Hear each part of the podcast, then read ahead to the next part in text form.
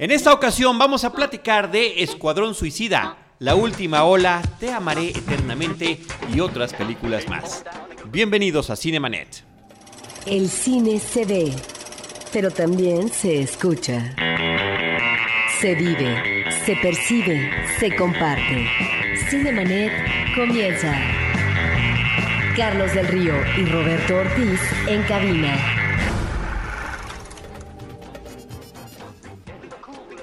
www.cinemanet.com.mx es nuestro portal.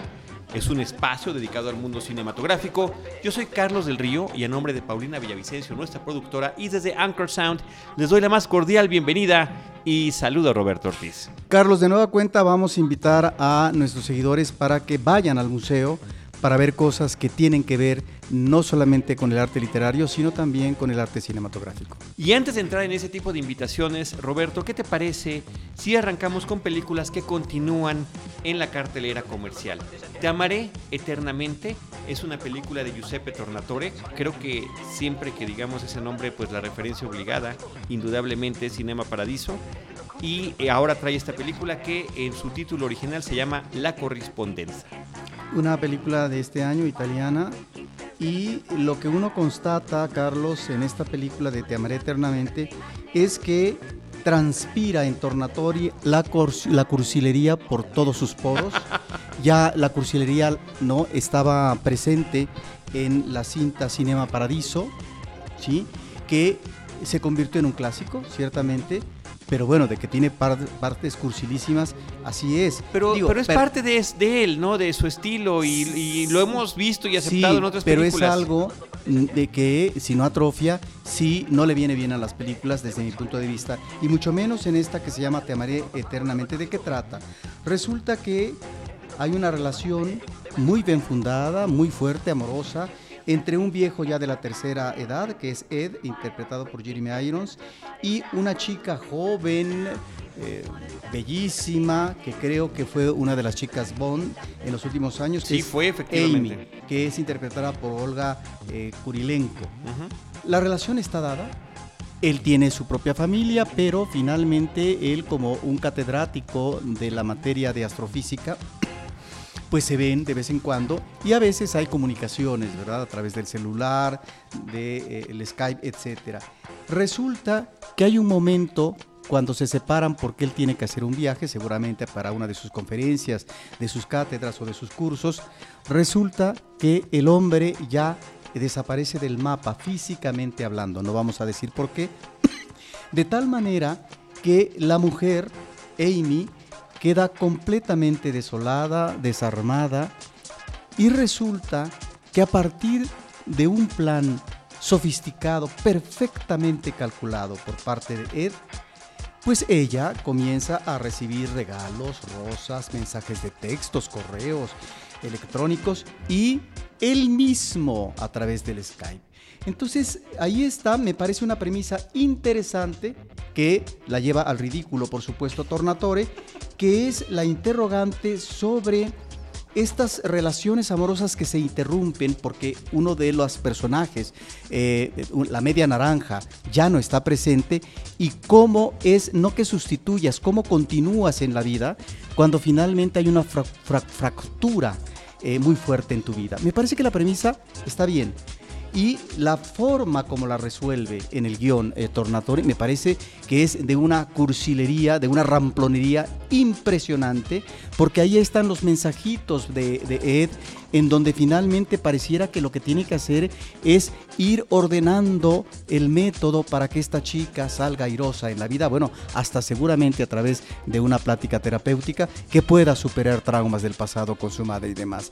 Esa es la película de Tornatore, por cierto, tiene eh, música de Morricone y parece ser que no, no la notamos jamás. Qué barbaridad, qué horrible comentario ese, Roberto, porque pues eh, Ennio Morricone además que es el que ganó el último Oscar por soundtrack por la película dirigida por Tarantino. Roberto Ortiz, Olga Kurilenko, ucraniana, efectivamente ella apareció en la película Quantum es como cuando adquiere mayor notoriedad. Ha aparecido en diferentes películas como Oblivion desde entonces, series televisivas y demás. Y algo que no estás mencionando, que me parece curioso, que básicamente lo das por sentado, es la diferencia de edad entre los personajes.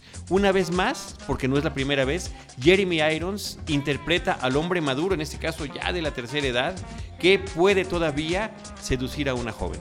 Sí, sí, sí, que bueno, cuando ves a este actor dices de veras, este, ya lo hizo tantas eh, veces en ese papel, en, otras ocasiones el hombre maduro que se enamora de una chica como Juliette Binoche, fresca, joven, eh, voluptuosa, inteligente, sensible, etcétera, ¿no? Es repitiendo el papel que en este caso pues se queda este, muy en la superficie.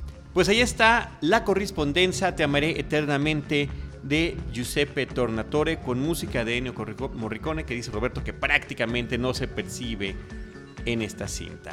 La película, por cierto, es de este año 2016. Roberto Ortiz también continúa en cartelera la película La Última Ola. El título original es Volgen y es una película del 2015. Sí, es una cinta, llama la atención, Carlos, porque mm, la nacionalidad es eh, noruega como producción. Y es una cinta que se remite a este tema tan socorrido por la industria de Hollywood que tiene que ver con las catástrofes naturales, donde lo mismo es un tsunami, que una avalancha en la nieve, un terremoto, una tormenta marina, etc. Aquí, a partir de un hecho real, porque se ven, eh, parece ser algunas escenas ah, reales, eh, documentales, eh, que suceden en la primera mitad del siglo XX, ¿no? parece ser que en los primeros lustros, sucedió un desprendimiento de una montaña rocosa eh, que, afectó, que afectó a una comunidad en, Noruega, de tal forma que hubo decenas, ahí mismo lo dicen al inicio, de muertos. Y hay una un lugar de investigación con los especialistas en la materia, Carlos, eh, desde hace muchos años, que siguen investigando porque consideran los eh, científicos que en algún momento va a venir una situación eh, peor, terrible, con este desprendimiento que puede generar una ola gigantesca hasta de 50, 80 muertos y que puede ser fatídica, terrible. Sí, que es eh, lo mismo que se ha mencionado por parte de científicos, Carlos, a propósito del eh, temblor que se tuvo en, el, eh, en, la Ciudad de México en 1985 y que podría haber una réplica todavía peor, pero que no se sabe si va a ser mañana, dentro de dos años o dentro de 20, ¿verdad? Bueno, este es el punto de partida de la cinta. Es una cinta de ficción, es una familia, el esposo es un geólogo que está precisamente trabajando en eh, ese lugar donde están los aparatos investigando, parece ser que todo está bien, pero al igual que una o cualquier cinta eh, hollywoodense de este tipo, Carlos, lo que vemos es que, claro, en el caso de él es un geólogo, que siempre el científico no solamente tiene la suficiencia del conocimiento, tiene una capacidad impresionante. Que lo va a advertir. Que va a encontrar el meollo del asunto a partir de, qué? de lo que se llama intuición. Y con esa intuición, por supuesto, es decir, va a poder no solamente salvar al mundo, sino salvar a la familia. Nuevamente aquí la familia, como en el cine de Hollywood, es la entidad sacrosanta de la preservación y continuidad de la especie humana, es decir, de la sociedad. Pero te pregunto, Roberto, eh, normalmente con estas premisas que estás comentando en este tipo de película de desastre, donde hay un científico involucrado que advierte sobre este peligro, normalmente no le, no le hacen caso y no lo pelan. Bueno, aquí también sucede lo mismo, pero finalmente su pertinencia e impertinencia, pues no solamente eh, eh, logra ¿no? Eh, incidir para que a lo mejor la catástrofe no sea tan cruenta, pero sobre todo, lo cual finalmente es lo que siempre vemos en el cine de Hollywood, es ese como salvamento de último minuto, ¿verdad? De la familia, porque la familia ante todo es la que eh, tiene que estar al frente, que es la parte, la célula protagónica de una cinta. En ese sentido me parece que no habría gran diferencia, como también otras películas de Hollywood, obviamente, porque conocen muy bien la fórmula los guionistas. Aquí eh, vemos ciertas contradicciones eh, en el seno de la familia, como, bueno, ver la niña hermosa que finalmente todavía escandorosa porque en ella se integra toda la inocencia, o el adolescente muy atractivo, guapo, al fin eh, nórdico, que finalmente entra en choque con el padre porque él quisiera quedarse a vivir en su terruño, pero el padre ya se está lanzando a vivir en la ciudad donde tendrá que usar traje porque finalmente anda buscando un mejor lugar de coyuntura para la familia en el futuro inmediato. Entonces, bueno, eso está ahí, me parece que está bien y creo que los efectos, Carlos, eh, están logrados, ¿no? Eh, y que, como siempre en este tipo de cine, los efectos son solamente un momento, son solamente unos cuantos segundos, minutos, y ahí creo que no hay reparo. Pues ahí está la película Volgen, el, eh, la última ola que continúa en cartelera. Roberto Ortiz, también en cartelera, llega finalmente Escuadrón Suicida, Suicide Squad. Es una película en torno al universo de cómics de DC y que tenía una gran anticipación, continúa teniendo una gran anticipación por parte del público. Queríamos ver la película, teníamos ganas de ver una película más de este entorno eh, de los superhéroes, en este caso desde el punto de vista de los villanos, que son reclutados, algunos que ya están eh, prisioneros, condenados a muerte o a, en cadenas perpetuas, para obligarlos por parte de una asociación del gobierno secreta, por supuesto, y que podrá negar en cualquier momento que tuvo algo que ver, para mandarlos a ciertas misiones eh, especiales, eh, operaciones negras, le llaman normalmente este tipo de situaciones, Black Ops, y que eh, puedan cumplir este tipo de misiones que normalmente pues implican un riesgo muy alto y por eso se les llama misiones suicidas. En esta ocasión la película integra una serie de superhéroes, perdón, de supervillanos que eh, efectivamente ya están tras las rejas y que eh, tiene un reparto en principio muy interesante.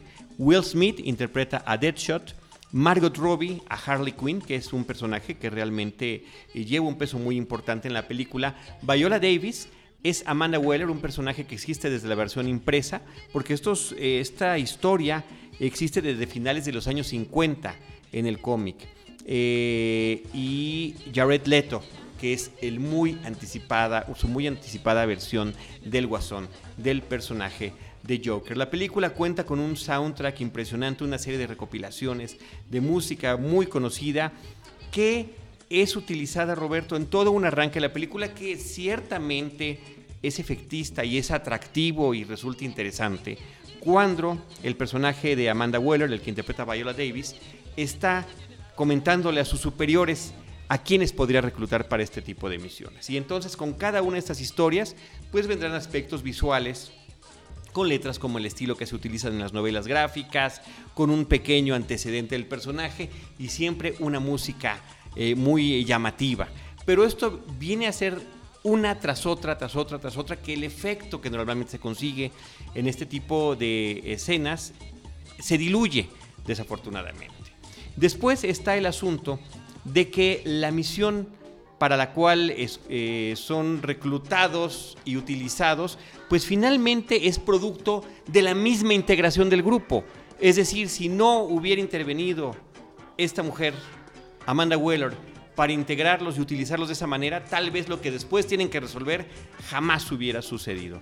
Roberto, eh, me parece que desafortunadamente la película es fallida, si bien, insisto, tiene algunos aciertos, eh, particularmente la interpretación de Margot Robbie como Harley Quinn y este enamoramiento y relación que tiene con el personaje de Joker, que realmente queda en un nivel bastante secundario y que creo que pues toda esta laraca que se hizo en torno Jared Leto y la forma en la que poco a poco nos fueron presentando las primeras fotografías de su transformación en el Guasón, nos queda de ver muchísimo. Eh, creo que a él le pasó lo que yo pensé que en su momento le iba a pasar a Heath Ledger con su Guasón en la película de Christopher Nolan, pensando en la comparación que habría con el Guasón de Jack Nicholson en la película de Tim Burton, que qué bueno que me equivoqué, no sucedió y Heath Ledger no nos dio una de sus mejores actuaciones que además fue premiada por el premio Porque fueron dos enfoques actuales diferentes. Exactamente, exactamente. Y creo que el, el Joker o el Guasón de Jared Leto no logra tener todavía su propia personalidad. Queda entre uno y otro posiblemente Y, eh, y, recordemos que inclusive el, el, guasón televisivo interpretado por César Romero tenía también un estilo muy claro y muy bien definido. Me parece que... A veces como de gran guiñol. Sí, claro, porque era otro estilo completamente diferente. Era una explosión de colores, eh, una situación camp completamente, la psicodelia de los años 60 y demás, que, y además la comedia que se integraba con ese personaje, ¿no? Entonces, eh, si nosotros vemos esos tres guasones anteriores, vemos que, por supuesto, es, un, es un comediante el personaje del guasón, es alguien que está desquiciado, es un enfermo mental que todo lo toma a broma por muy eh, cruel que sea. Y creo que esas tres interpretaciones previas, Romero, Nicholson y Ledger, logran darle una personalidad muy particular. Aquí creo que este guasón algo faltó Roberto y que realmente no logra convencernos. Y el tema de, del desarrollo de la historia, a pesar de su grandilocuencia y de sus grandes eh, intentos que tiene, resulta un tanto sosa y aburrida y terminará pues en un final donde las cosas se tendrán que resolver a empujones. Es también esta película una escala más en, esta, eh, en este intento de DC Comics por hacer algo similar a lo que ha logrado también Marvel con los Vengadores, de integrar a los diferentes personajes película por película. Este es un escalón más porque también por ahí sale Ben Affleck de manera eh, muy breve, como con su nuevo personaje de Batman, como el nuevo Batman que tenemos desde la película previa, y que eh, seguirá hacia esta gran película que se espera de la Liga de la Justicia próximamente. En términos, Roberto, argumentales, creo que sería muy difícil eh, no pensar en películas como eh, Los 12 del Patíbulo, me parece que así es como se llamó en México, The Dirty Dozen, una película de los años 60. 12 en el Patíbulo.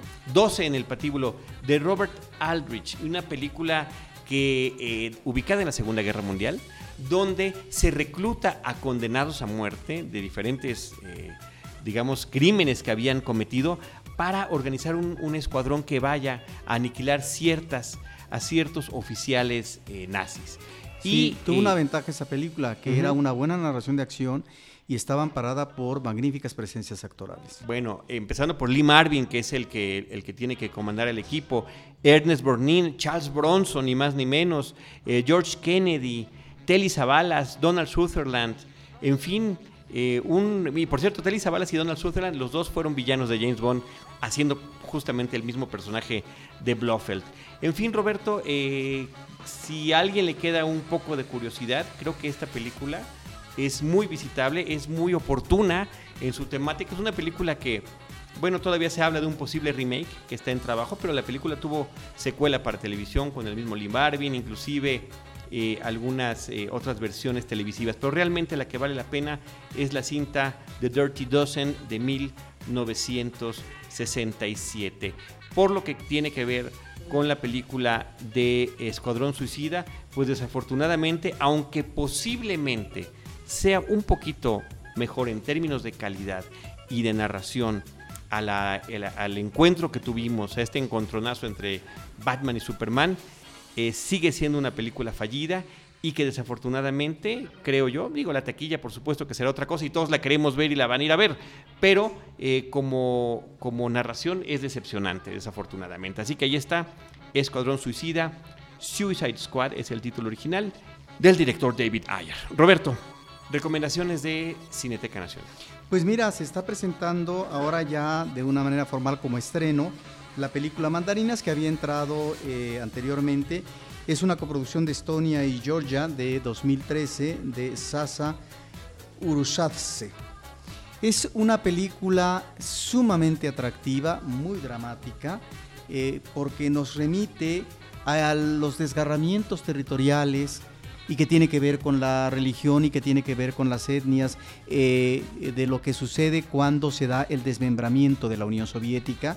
En este caso, la película se ubica a principios de los años 90, en 1992, cuando Georgia y Abjasia están buscando su independencia y en esa lucha, en, ambos bandos, resulta que hay un hombre, un viejo, que se llama Ivo, muy bien trazado eh, actoralmente y con las líneas eh, del, personaje, que me parece que él es el que apela a la tolerancia, porque resulta que él lleva a su espacio hogareño, él vive solo, él es de origen de Estonia, y resulta que están en su casa pues eh, hombres eh, que se han peleado, que se han confrontado, que resultaron heridos y resulta que uno es checheno y el otro es georgiano. que tienen que coexistir en ese mismo espacio. Los dos pertenecen a los ámbitos enemigos y tienen que coexistir, como tú dices, efectivamente.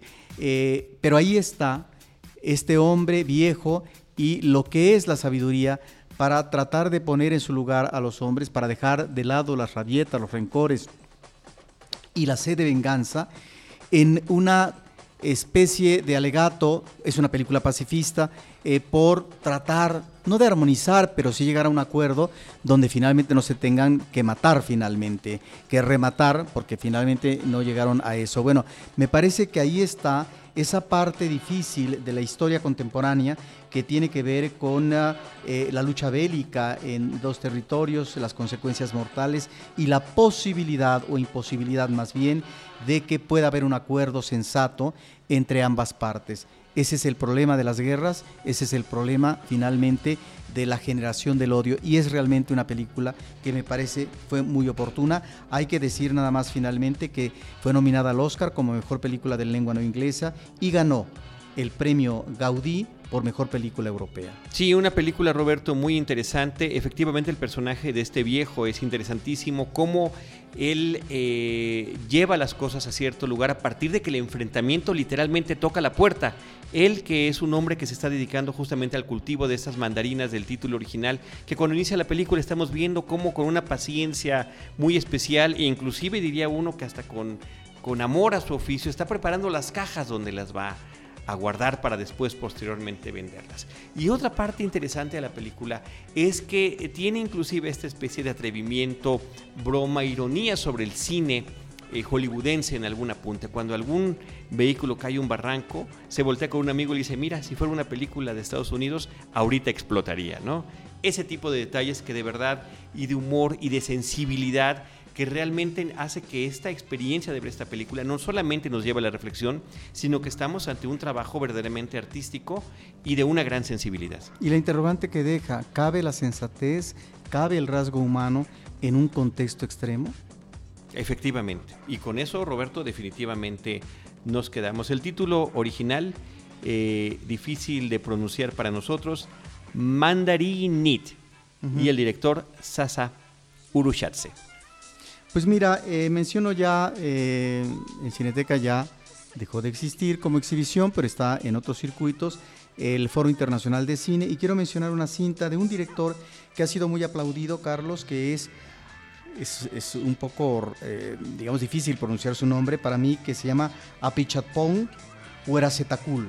Roberto, lo dijiste espléndido, realmente creo que nadie lo podía pronunciar de esa manera. Bueno, pues resulta que este hombre obtuvo ya con la leyenda del tío eh, Bunmi en 2010 el, eh, la Palma de Oro en el Festival de Cannes. Ahora hace esta película que es una coproducción de Tailandia, Reino Unido, Francia y Alemania y también Malasia. ¿De qué trata la película? Es una mujer eh, que se ha casado en dos ocasiones y, sus esposos han sido sus parejas soldados y que participa como voluntaria en un hospital que atiende a soldados, Carlos, que eh, tienen una especie de trance, una cosa muy rara en ellos sucede, que pasan la mayor parte del tiempo en la cama en un estado de narcolepsia permanente, es decir, están casi siempre dormidos.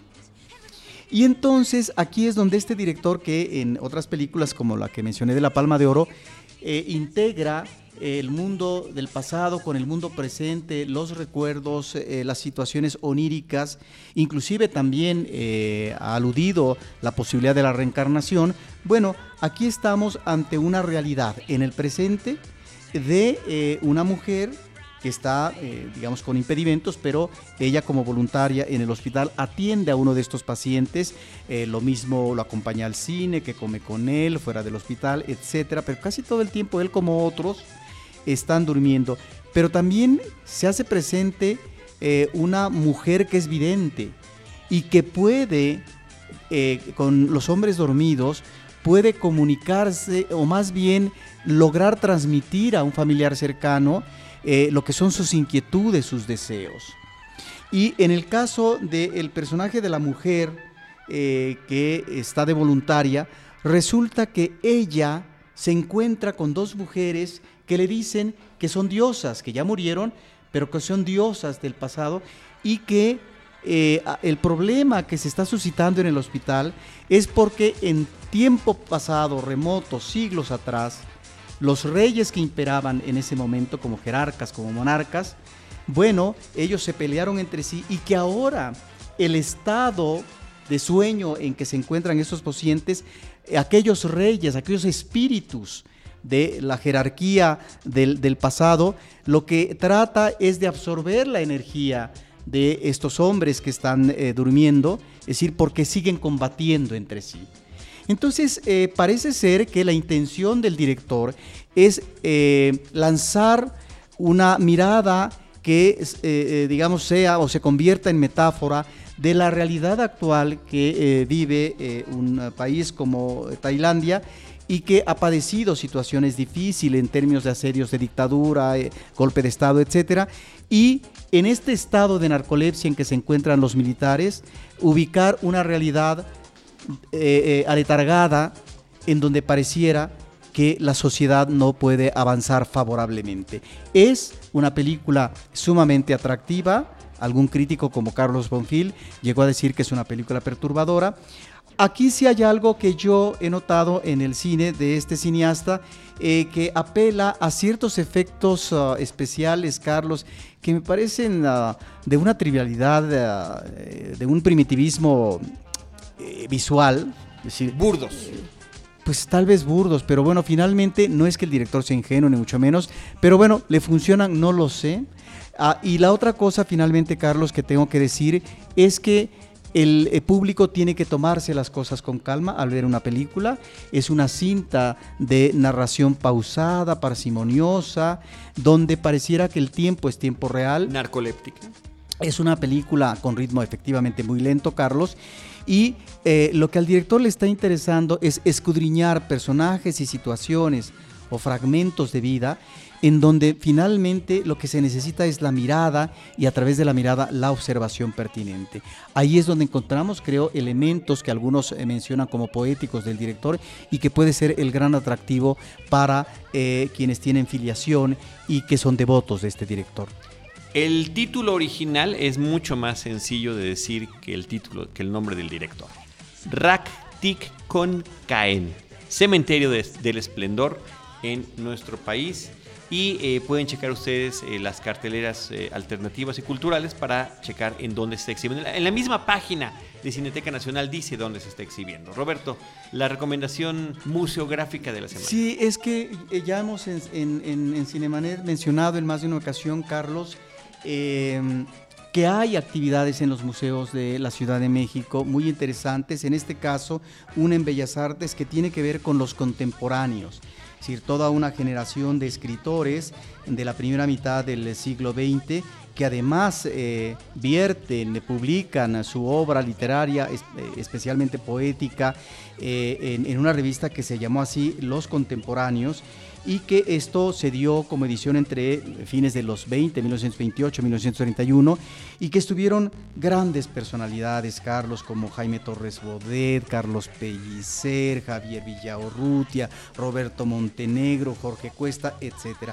De tal manera que algunos de estos miembros de... Eh, la llamada generación de los contemporáneos, bueno, Salvador Novo, uno de los grandes cronistas de la Ciudad de México desde aquel momento, eh, participan también en el cine y participan sobre todo como guionistas eh, o en los diálogos, de tal manera que este ciclo nos remite sobre todo a películas de los años 30 y 40 del cine nacional, Carlos, en donde están presentes más de un integrante de los contemporáneos. Menciono nada más de las películas que se están exhibiendo y se van a exhibir, eh, una película como Vámonos con Pancho Villa del 35 de Fernando de Fuentes, bueno, que es la, película tal vez más importante de la Revolución Mexicana como movimiento social masivo, bueno, pues tuvo la participación de Javier Villaurrutia, eh, quien eh, junto con Fernando de Fuentes hicieron el guion. Pero también Javier Villaurrutia participa en una película como En Distinto Amanecer del 43 de Julio Bracho, que estaba muy cercano y era amigo de Javier Villaurrutia,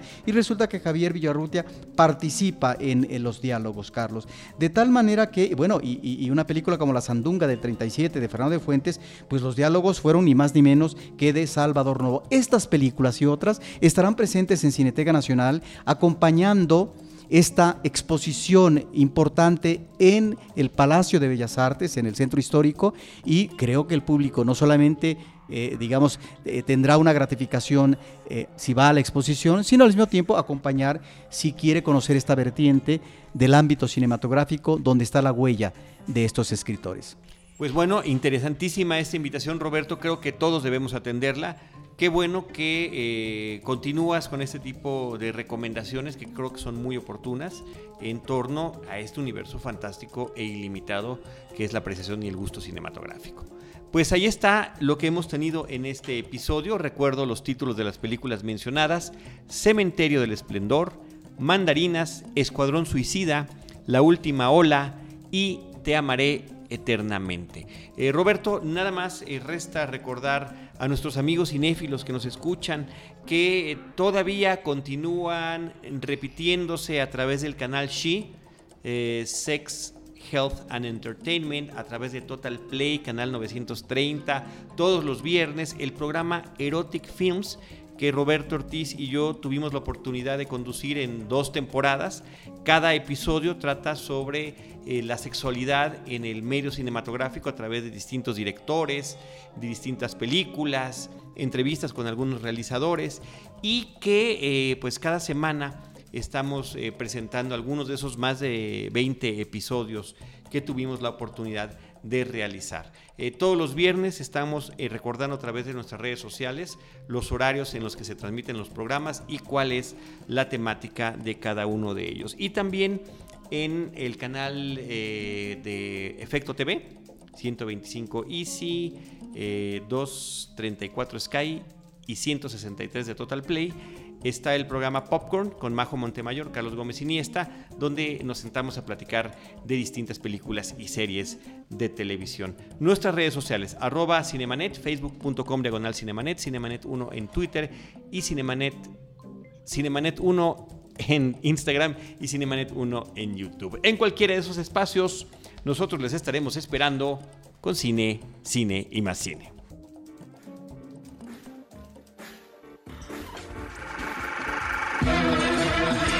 Cinemanet termina por hoy. Más cine en Cinemanet.